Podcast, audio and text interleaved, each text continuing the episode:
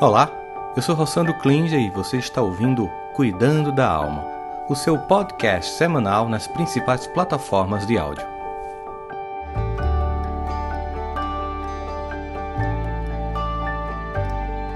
Seja bem-vindo, seja bem-vindo ao nosso Cuidando da Alma, nosso videocast, podcast que é transmitido ao vivo todos os domingos pela manhã no meu canal do YouTube e agora também no Facebook e no Instagram e também vira nas plataformas é, de podcast que você gosta, estamos levando todo esse conteúdo para que também você possa escutar andando, caminhando, indo ao trabalho e possa fazer coisas enquanto você escuta um pouquinho sobre os temas que nós trazemos. E o tema de hoje, do nosso 28º episódio, olha lá, já se vão 28 semanas a gente juntos aqui de manhã, sempre conversando um pouquinho sobre saúde emocional, desenvolvimento emocional, espiritualidade. E hoje nós vamos falar sobre os seis estágios da mudança pessoal. Bom, a questão todinha para a gente é quando a gente pensa assim: você já cansou de desistir? Você começa e desiste. Você já cansou assim de dezembro, eu estou me planejando, vou começar a fazer as coisas, eu sei que esse ano vai ser diferente, e lá para o dia 25 de janeiro você não consegue mais fazer o que se prometeu. Já se irritou com isso, já teve uma sensação de incompetência, de planejar e não executar nada, de prometer e não cumprir, e de ficar com a sensação forte de que, caramba, eu não consigo. A verdade é que eu não consigo, é que essa, todo esse planejamento aqui para mim não é funcional, e eu preciso parar de fazer isso. Enfim, é uma sensação muito ruim, muito angustiante, que muitos de nós têm, e que parte dessa falta de compreensão de como funciona a mudança tudo na vida tem estratégias. E muitos, muitos pesquisadores das ciências do comportamento humano começaram a estudar profundamente como as pessoas mudam de comportamento e quando as, quando as pessoas abandonam certos comportamentos, certos vícios, que etapas elas utilizam para chegar e finalmente consolidar aquele novo comportamento. Antes de começar, vamos falar do nosso patrocinador, que conosco aqui apoia o trabalho do Cuidando da Alma, que é a Educa 21. Não sei se você sabe, mas as escolas, elas estão compreendendo cada vez mais a importância de não somente educar cognitivamente os alunos, desenvolver habilidades de matemática, física, geografia, elas entenderam agora que precisam também desenvolver competências emocionais. Ninguém nasce empático, ninguém nasce resiliente. Ninguém nasce com capacidade de discussão com passividade, com capacidade de compreensão mútua, de resolução de problemas complexos. Isso também se treina. A Educa 21 é a mais impactante solução de competências socioemocionais para a escola, que inclui ainda uma escola de educação parental comigo e especialistas para todos os pais dos alunos das escolas Educa 21. Então, se você tem interesse na sua escola ou você quer levar para a escola dos seus filhos, entre em contato com a gente. Somos Educa 21 no Instagram, nas redes sociais, o educa21.com.br. Entre em contato que a gente vai à sua escola. Já temos milhares de alunos conosco, tem sido uma experiência linda e vai ser um prazer acompanhar seus filhos, suas filhas, no desenvolvimento das competências emocionais semanalmente, com todo o nosso conjunto de livros e soluções para o ecossistema escolar. educa21.com.br. Mas vamos lá, vamos falar do nosso tema, para que a gente possa pensar um pouquinho hoje sobre isso. Gente, não seria assim meio que maravilhoso se a mudança acontecesse num instante? Tipo assim, acordar de manhã e pensar: eu quero cuidar do meu corpo finalmente, eu vou para academia, eu vou perder peso, eu vou aprender inglês, eu vou passar no concurso, eu vou começar a ter uma disciplina, eu vou deixar de usar droga, eu vou deixar de ter vícios, eu vou começar a ler mais. Bom, e de repente, tá, né? E essa resolução fosse imediatamente atendida, é o sonho de consumo de todo mundo. Mas todos nós sabemos que não é assim que funciona. Uma mudança não é um processo tão simples, não é um evento único ou singular. Em vez disso, mudança, e é importante que você entenda isso claramente hoje, essa é a principal lição que nós temos aqui para pensarmos no Cuidando da Alma hoje sobre os seis passos para a mudança, é que mudança não é um evento único, é um processo. E como tal, tem idas e vindas e tem etapas que vão ser desenvolvidas. E quanto mais entendemos sobre o processo de mudança, mais podemos ter empatia, apoiar e demonstrar compaixão por nós mesmos e aqueles que estão ao nosso redor e que estão buscando, de algum modo, do seu jeito, no seu tempo, alterar comportamentos que não estão mais compatíveis com quem você é ou quem você deseja ser. Bom, entre as muitas pesquisas que foram realizadas nos anos 80, pesquisadores, eu até disse ontem numa palestra que era nos 70, mas na verdade nos anos 80, pesquisadores desenvolveram chamado, um chamado modelo transteórico, também comumente referido como modelo de estágios de mudança. Ele nos fornece compreensão de como a mudança ocorre. Isso é muito legal, porque aí você começa a ter uma clareza maior de como processar essas mudanças. Bom, vocês podem aí, se quiserem, pegar lápis, caneta, papel, que vocês quiserem para anotar, ou depois volta nos vídeos lá no YouTube, no Facebook para rever. Bom, em contraste com aquela impressão que a gente tinha inicial de que a mudança começa com a modificação do comportamento, não, a mudança começa com a modificação do comportamento. Pesquisadores cujos nomes são é, o nome é um nome que eu acho que é indiano, que é o Prachaska e o Di Clementino, que são dois pesquisadores os que criaram essa teoria. Eles descobriram os vários estágios antes de, de agir. Eles descobriram cinco, mais recentemente se acrescentou um sexto estágio, para que a gente possa pensar um pouquinho sobre esses seis estágios da mudança que são impactantes. Bem, e qual seria então, Rossandro, o primeiro estágio da mudança, para que eu pudesse entender? O primeiro estágio do processo de mudança, gente, é o que é marcado pela falta de consciência do problema. Então, o primeiro estágio da mudança é nem saber que precisa mudar. É o que a gente chama de estágio de pré-contemplação. É quando os indivíduos deixam de ver o seu comportamento como um problema. Só que, assim, o, a grande questão todinha é que as pessoas elas não acham que é um problema. Nesse estado de pré-contemplação, está todo mundo dizendo: Porra, Sandro, sei lá, você tem que ver esse comportamento aí, cara. Não é muito legal você fazer isso, pô, vamos lá é que nada, sei lá, problema, você, você às vezes nem responde, mas você não acha que aquilo é um problema. Você não está focado que aquilo é um problema na sua vida. E aí você poderia se perguntar, pô, Rosando, mas se eu não sei, eu se eu não categorizo aquele comportamento como um problema, como é que eu vou mudar ele? A primeira dica que eu daria era o seguinte: se pessoas que você ama, pessoas que te cercam, que têm relevância, que têm importância na sua vida, elas estão dizendo para você: olha, Preste atenção a esse comportamento. Então faz o seguinte, preste atenção mesmo. Leve em consideração, se não é uma pessoa esporadicamente que diz, mas várias e insistentemente estão dizendo, você pode achar que não, mas o seu comportamento está afetando as pessoas. Uma pessoa em pré-contemplação, por exemplo, ela pode dizer: não é o meu hábito de beber, por exemplo que eu preciso é mudar a minha rotina de trabalho que está me desgastando. Ela sempre diz que aquilo não é um problema. Não, não eu não bebo, eu não sou alcoólatra, eu bebo socialmente. Né? Então, a gente, a, geralmente, quando a pessoa está nesse estado de pré-contemplação, ela de fato não tem consciência ou não, ou não quer ter consciência ou nega. Para que ela possa mudar, ela precisa aceitar a condição de que aquilo que as pessoas estão apontando como um problema é um problema. Então, ironicamente, o primeiro estágio é tomar uma consciência que você ainda não tem. E que por isso você pode tomar emprestado aquilo que a gente chama as sugestões que vêm de fora. No entanto, quando chega ao segundo estágio de mudança, é a contemplação. É quando o indivíduo se torna ciente do problema, mas ele fica meio ambivalente, assim, quando ele faz é, sobre quanto ele deve fazer essa mudança, como ele deve fazer essa mudança. A pessoa percebe os prós e os contras da mudança, aproximadamente iguais e, portanto, se comprometeram com o que a gente chamaria de mudança. Eles podem estar considerando fazer uma mudança nos próximos meses, ou de algum modo, na contemplação, é mais ou menos assim: tipo, eu sei que eu preciso melhorar, eu sei que eu preciso parar de beber, eu sei que eu preciso ir para academia, eu sei que eu preciso comer melhor, mais frutas. É, eu não sei como eu faria para que isso funcionasse, eu não sei como é que eu faço para isso começar, mas eu sei que eu preciso.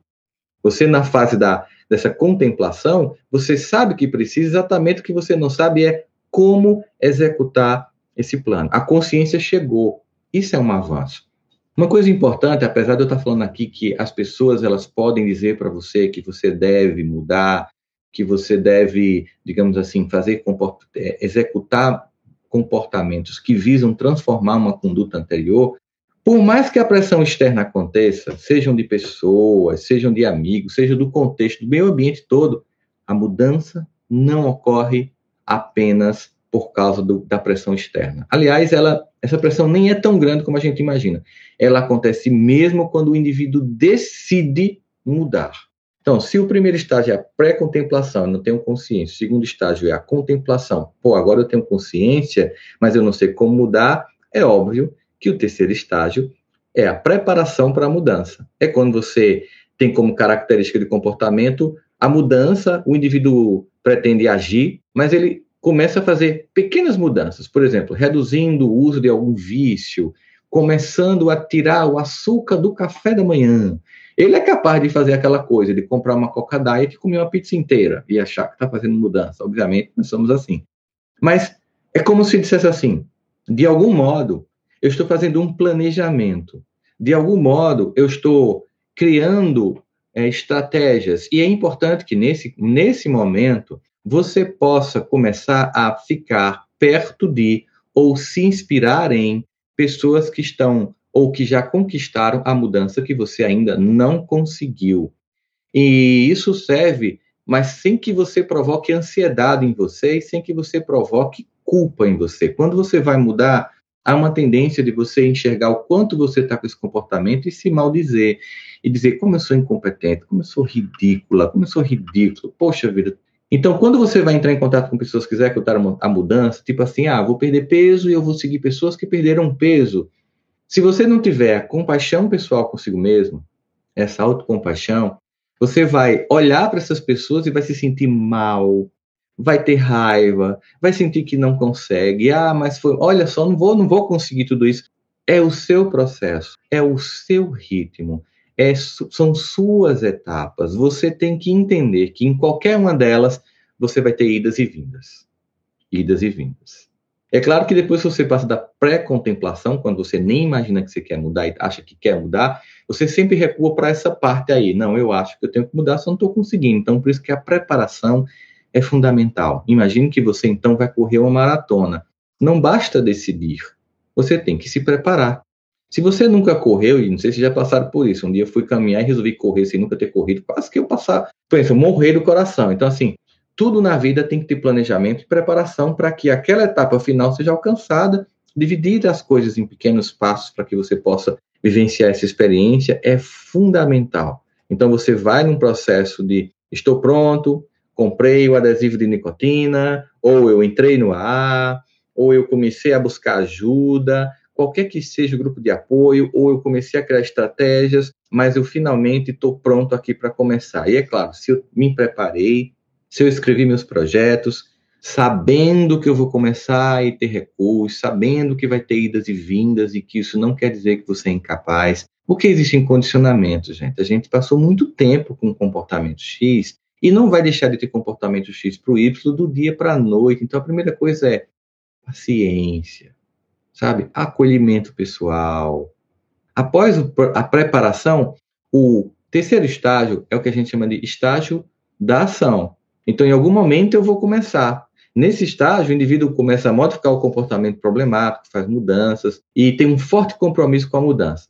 É a mudança intencional, ou seja, autodirigida e não imposta por outras pessoas ou pelo ambiente. A ação só vem ação nunca é imposta por ninguém. Se você faz por imposição, quando a pessoa sai, você ah, se exploda, vou lá fazer isso. Quando é eu estou me autodirecionando, independente das pressões externas, eu, eu, por mim, eu desejo mudar. É quando você passa para ação. E veja, a ação nunca acontece quando você diz assim: qual é o tempo da fase da preparação? Qual é o tempo da fase da contemplação? Não existe um padrão cada pessoa estabelece quanto tempo vai fazer uma contemplação sobre agora eu estou tendo consciência de que eu vou mudar, quanto tempo ela planeja a mudança e quanto tempo ela vai agir para executar essa mudança. São etapas únicas, intransferíveis, pessoais, cujos ritmos são únicos, intransferíveis e pessoais.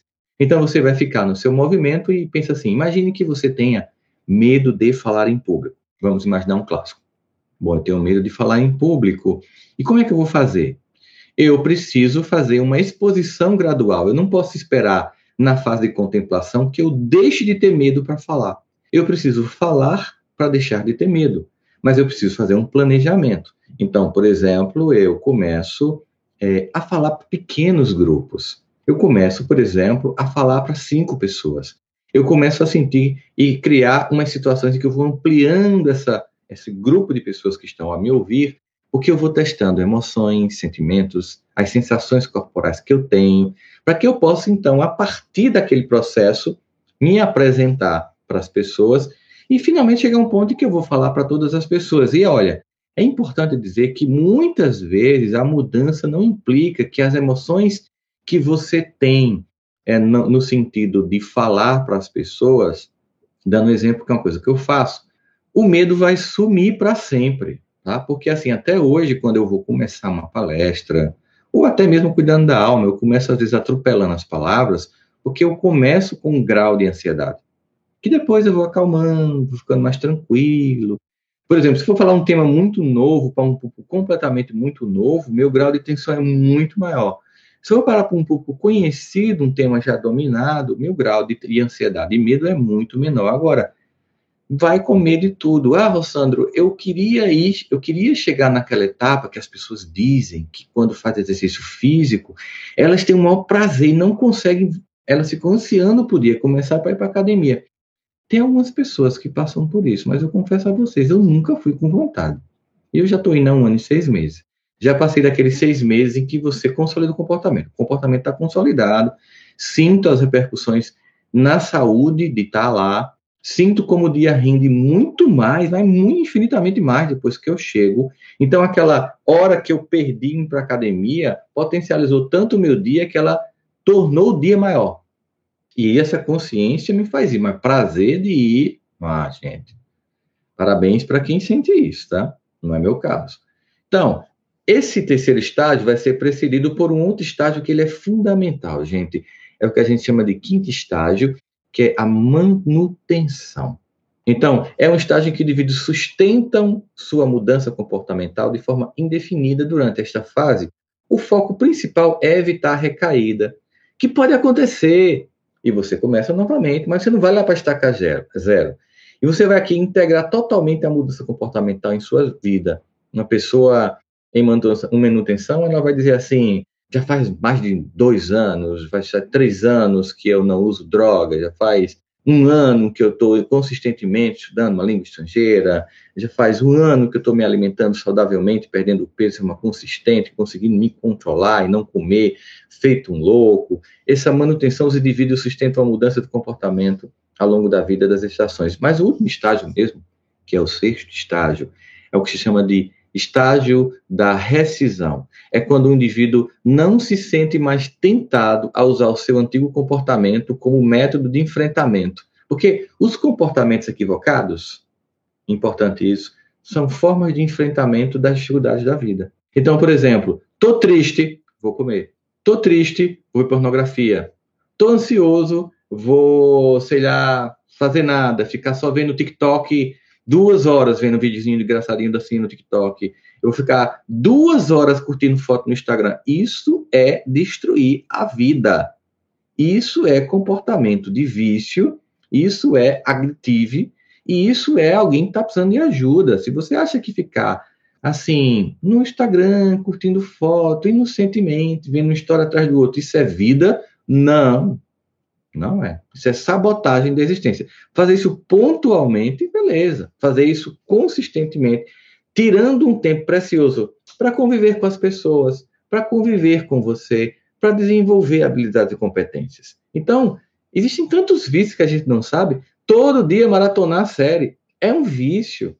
Você está tirando tempo precioso. Você pode ver, você deve ver. Eu gosto de ver, mas tem muitas coisas para a gente construir muitas entregas para a vida. E eu não estou falando de produtividade, ah, não é assim, tipo, ligar para alguém que você ama, escutar as pessoas com calma, desenvolver relacionamentos mais profundos e maduros, precisa de tempo, de disposição emocional. E se você é uma pessoa que não faz isso porque você vive o tempo inteiro com certos comportamentos que te distanciam da mudança, isso é muito ruim. Então, como é um processo de mudança, ele é naturalmente inspiral. Então, embora esses seis estágios da mudança eles pareçam natural para é, e assim para frente, geralmente não é o caso. Qualquer pessoa que tenha feito resolução de novo, sabe que durou até fevereiro, sabe que recaídas acontecem, são padrões de comportamento humano. Então, além disso, nós temos que lembrar que os indivíduos podem passar por diferentes quantidades de tempo em cada estágio, como eu falei para vocês tanto no processo de mudança ele é diferente para cada pessoa, ele é único, você pode estar junto de pessoas que executaram mudanças, se inspirar. É óbvio que se eu estou querendo mudar de comportamento, eu tenho que conviver com aquelas pessoas que têm o meu novo, o comportamento que eu quero ter, e tenho que também ter a maturidade de forma muito tranquila, sem agressão, sem rupturas, me afastar das pessoas cujo comportamento eu não quero mais ter e viver perto das pessoas que têm um comportamento que eu quero construir. Nós temos neurônios espelhos, nós temos necessidade de aceitação de grupo, então viver com as pessoas que estão tendo o comportamento que nós queremos vai nos inspirar. Esse, esse processo de, por exemplo, conceituar a mudança como processo tem como objetivo fazer com que o indivíduo é, passe do estágio que ele se encontre para o próximo estágio, vai ficando mais fácil, mais pedagógico para ele. Então, dessa forma, quando a gente tem a noção desses estágios, os processos podem reconhecer e afirmar as pequenas pessoas, os pequenos passos que a mudança vão acontecendo. Então, eu vou percebendo um pontinho de cada vez. Conhecer esses passos e onde eles estão são muito importantes, porque vale lembrar que as pessoas em um estágio de mudança estão lidando com tarefas diferentes daquelas em outro estágio. Por isso que é muito importante eu reconhecer esses seis estágios para saber que tarefas eu tenho em cada um deles, porque fica mais pedagógico, mais didático, eu consigo mais resultado, mais assertividade. Por exemplo, se eu estou no estágio, no estágio da pré-contemplação, eu vou se beneficiar com insights, com informações, com feedback de outras pessoas, para que eu aumente a minha consciência do comportamento problemático. O que eu preciso na pré-contemplação é isso. Não é ainda agir nem planejar. Quando eu estou na fase de contemplação, eu vou me beneficiar com, por exemplo, com a exploração do impacto do meu comportamento sobre as outras pessoas. Poxa, agora que eu estou contemplando que eu quero mudar, que eu estou tendo consciência que eu quero mudar, caramba, como é chato fazer isso, como eu, eu, eu infernizo a vida da minha esposa, do meu filho, da minha esposa, sabe? Como isso torna a minha relação com as pessoas tóxicas, como é, como é chato conviver comigo quando eu estou fazendo isso, né? A gente vai examinando como as pessoas do trabalho nos percebem, quando a gente está na fase da preparação, por exemplo, a gente vai se beneficiar com a criação, obviamente aqui, de um plano de ação, de soluções para o problema. Então, nessa fase aqui, eu estou pronto para planejar. E já na fase da ação, eu vou me beneficiar com a reestruturação do meu ambiente para evitar os gatilhos que fazem, por exemplo, com que eu, que eu tenho o comportamento que eu quero fugir. Então, por exemplo, na fase da ação, se eu estou querendo deixar de fumar e eu percebi que tem um gatilho que é sentar na varanda e pegar um, um cafezinho, sempre depois eu fumo, então eu vou evitar ir para a varanda e tomar o um cafezinho. Se eu sinto, por exemplo, que sempre que eu estou com angústia, ansioso, aí eu ligo o computador e depois imediatamente, quando dá, dá um tempinho aqui, aí você vai lá e começa a ver pornografia, ou você vai é, beber, ou qualquer comportamento, ou você, por exemplo, quando está se sentindo inseguro, numa reunião de grupo, começa a se exibir, contar vantagem. Isso, é também, isso também é um vício, tá, gente? De forma narcisista infantil, contar vantagem, não deixa ninguém falar, e fica cacofônico e é insuportável. Se você percebe que é sempre que você está inseguro, então você pensa, hoje eu não estou bem, eu não estou me sentindo seguro, foi um dia ruim, estou emocionalmente afetado, eu não vou jantar na casa dos meus amigos, porque eu vou me descompensar, eu vou tentar falar muito, eu vou tentar me sentir importante e depois eu me sentir mal com isso. Porque na fase da ação, você começa a perceber os gatilhos e você encontra comportamento de substituição. Então, por exemplo, se tomar o cafezinho na varanda era o gatilho para fumar, vou fazer um comportamento que substitua esse, porque eu tenho que ter um outro comportamento para substituir esse, para que eu não fique tendendo a repetir o antigo. Então, fazer uma outra coisa. Naquela 5 e meia da tarde que eu sentava na varanda, pegava um café e fumava, eu vou fazer um outro movimento. Eu vou, por exemplo, ah, eu vou de 5 e meia da tarde, eu vou criar o hábito de aguar as plantas. Eu estou criando um outro comportamento que não vai ter o gatilho para o comportamento que eu estou deixando. Então, a pessoa passa dessa fase da manutenção, ela vai se beneficiar, nas, por exemplo, aí você passa da ação para manutenção, o que, que vai acontecer?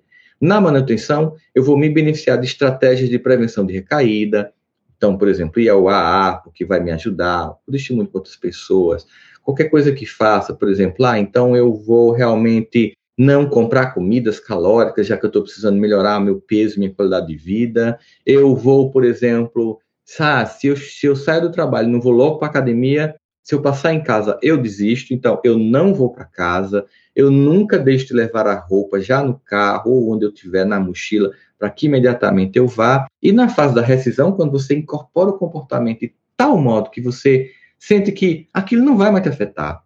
Uma das coisas que vai ter que você vai deve fazer aí, no meu, no meu ver, não é nem, não é nem, por exemplo, ter medo de recaída, porque na rescisão aquilo se consolidou de forma irreversível. É que você ajude os outros a fazer a mesma mudança. É que você olhe para a vida e pense assim: poxa, eu preciso agora inspirar pessoas. Tem gente, por exemplo, perder peso, aí abre uma conta no Instagram mostrando como foi o processo. Às vezes a pessoa abre antes para mostrar como é que foi. Qualquer coisa que você tenha feito, que você cons conseguiu construir, você vai poder olhar para as pessoas com muito mais tranquilidade serenidade, sem julgá-las, sem menosprezá-las, porque você sabe como foi difícil para você, como teve idas e vindas. E você vai, então, simplesmente conseguir entregar para as pessoas, para a vida. Você, tá bom, vamos lá, eu vou te ajudar. É claro que a gente tem que levar em consideração que nós precisamos olhar o nosso contexto, as nossas dificuldades financeiras, nossas dificuldades sociais, para fazer essas mudanças emocionais, culturais. O que nós não podemos é usar essas informações como desculpa para não executar a mudança. Porque, no fundo, no fundo, a gente se sente já cansado de hábitos que a gente não vê mais como compatíveis. Lembra que existe um condicionamento antigo de um comportamento anterior que agora não é mais compatível com você, mas você faz por repetição. Paulo, Paulo de Tarso, ele dizia: "O bem que quero fazer não faça, e o mal que eu quero, que eu não quero mais fazer, eu faço". Na verdade, que Paulo está diagnosticando aí é uma coisa que depois vai ser chamada lá no futuro, na psicanálise, por exemplo, de ambivalência, né? Tipo assim, eu, eu, eu quero fazer uma coisa, mas faço outra, por condicionamento. Então, eu tenho que ter essa compaixão, não cair na culpa, na autodestruição. Mas tem uma coisa que eu queria dizer aqui, finalmente, para vocês, e que depois eu pretendo até fazer um, um, um cuidando da alma só sobre esse tema, tá, gente? Que é a importância de você confessar para você, para Deus, se for o caso, se você sentir, confessar por o seu, digamos assim, o seu vício, a sua dependência. Às vezes a gente não muda porque a gente não assume. Então você não tem que fazer isso para alguém que pode usar isso contra você. Vai confessar é falar, é trazer para fora, é dar nome àquela, àquela dependência e dizer eu sinto um certo prazer nisso e agora isso é incompatível comigo, eu quero mudar. Porque você tira o poder que aquilo inconscientemente está tendo para você de você é pequeno, você é menor, você não presta, você é um monstro. Olha o que você faz. Se as pessoas vissem isso, o que pensariam de você? Bem, todo mundo tem lá suas sombras emocionais. Ainda hoje ninguém pode jogar a primeira pedra. Não se preocupe, telhado de vidro todo mundo tem. Cuide de você. Olha, aceita, transforma. Começa, veja os processos. Se você gostou desse nosso Cuidando da Alma de hoje, então curte, compartilha, copia o link e manda para as pessoas. Vai ficar salvo aqui no YouTube, para onde eu estou olhando, aqui no Facebook, no Instagram. Não costumo salvar, mas se você gostou do que está no Instagram e quer rever e quer encaminhar para alguém, vai lá no YouTube, Roçando o Cliente, Cuidando da Alma, e você vai encontrar essas seis etapas do processo de mudança. Encaminha para as pessoas muito obrigado pela companhia de vocês nesse domingo de manhã. Mais uma vez aqui, nós estamos perto de 6 mil pessoas juntas aqui, junto no Facebook, YouTube e Instagram, pensando sobre como processar mudanças. Comecem a executar de forma planejada agora, entendendo como cada etapa exige esforços específicos, para que você não fique desperdiçando energia, estando querendo construir competências de uma etapa que ainda é na outra. E aí você consegue processar de forma mais assertiva às mudanças, entendendo o valor que ela tem para a sua vida, não se acusando nem se culpando por processos que você ainda não conseguiu desenvolver, se acolhendo, tá? Se acolhendo para que você possa executar mudanças que depois vão fazer você sentir leve e depois você vai descobrir tem outras coisas para mudar. E se você diagnosticou que tem 10 coisas, não entre em desespero. Tem 10 coisas, que legal, devo, não nego, pago quando puder, para agora, eu vou escolher só uma e vou começar por ela. E você escolhe, vou começar pela mais fácil, ou pela que mais me incomoda, ou a mais desafiadora, são escolhas suas. Você com você mesmo. Então, bem-vindo ao nosso Cuidando da Alma. Domingo nos encontramos novamente. Tenham um domingo excelente, abençoado vocês e a todas as famílias. Curtam, compartilhem. E se quiser mais informações sobre a Educa 21, entre em contato, que eu tenho o maior prazer de estar com vocês, com a família de vocês e na escola de vocês, desenvolvendo as competências emocionais dos seus filhos ou dos seus alunos. Um beijo, galera do YouTube, galera do Face, galera do Insta. Valeu! Espero que você tenha gostado do nosso podcast de hoje. Este conteúdo é transmitido ao vivo todos os domingos às 10 da manhã pelo meu canal do YouTube. Trouxemos este conteúdo para as plataformas de áudio para que você possa continuar cuidando da alma durante a semana.